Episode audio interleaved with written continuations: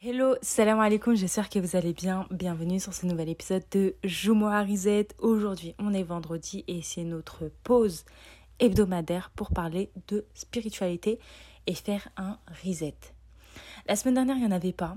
Je suis désolée, c'est parce qu'en fait j'avais organisé un challenge pour les entrepreneuses. Alhamdulillah, ça s'est super bien passé. Donc on se retrouve à nouveau aujourd'hui et on va parler de Surat el-Kahf. En plus, c'est vendredi, donc ça tombe bien. Ça va nous faire un petit reminder de l'importance de Surat el-Kahf et pourquoi en fait il faut vraiment, vraiment l'intégrer dans notre routine du vendredi et la mettre en place coûte que coûte. Encore une fois, et comme d'habitude, ça fait partie d'un des challenges qui est dans le 365 jours de défis spirituels. Il y a un jour où bah, c'est lire Surat el-Kahf et méditer là-dessus. Et euh, checker dans la barre d'informations, il y a une petite surprise pour vous. D'abord, pourquoi lire Surat al-Kahf le vendredi? Donc, euh, Surat al-Kahf, c'est la sourate de la caverne et elle occupe vraiment une place particulière dans notre cœur. D'après les hadiths, sa lecture le vendredi nous apporte illumination et protection. C'est-à-dire qu'elle éclaire la semaine du lecteur de lumière et le protège des épreuves, le protège du dégel. Donc en fait, rien qu'en se disant que si tu lis Surat al-Kahf, tu es protégé toute la semaine et en fait, c'est comme si tu avais une lumière sur toi toute la semaine. Euh, je trouve que ça vaut grave le coup de prendre 30 minutes pour avoir cette lumière toute la semaine et être protégé par Allah. Et c'est pas tout en fait. Pourquoi est-ce que Surat al-Kahf est nécessaire le vendredi? C'est parce qu'elle contient des leçons inestimables et importantes pour nous. Et en fait, c'est un reminder chaque semaine de plein de choses.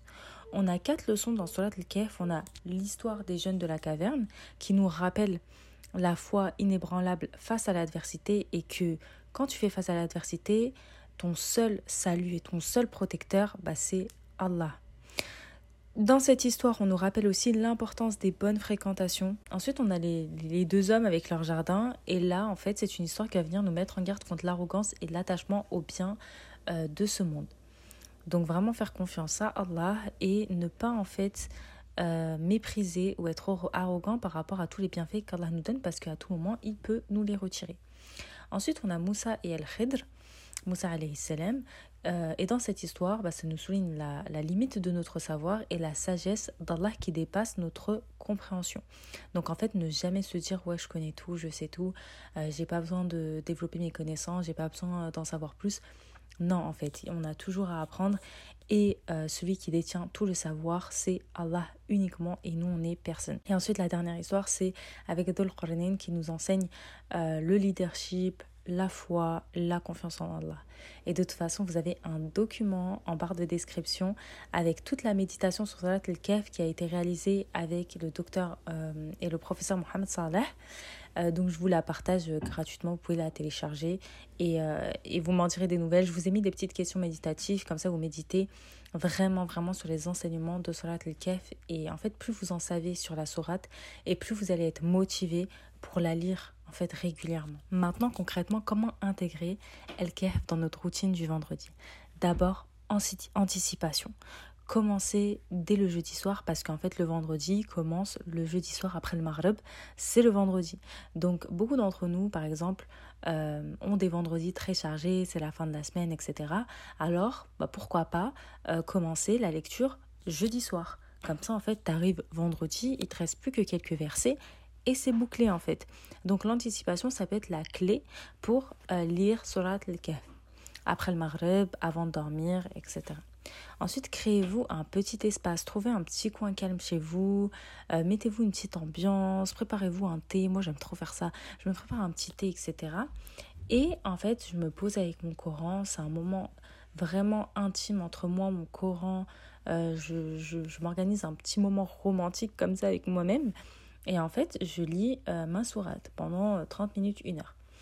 Pour celles qui sont en période de menstruation ou bien en voyage ou bien qui travaillent, qui sont dans les transports, qui sont en études, etc., j'ai bien conscience que transporter un Coran, euh, c'est pas simple.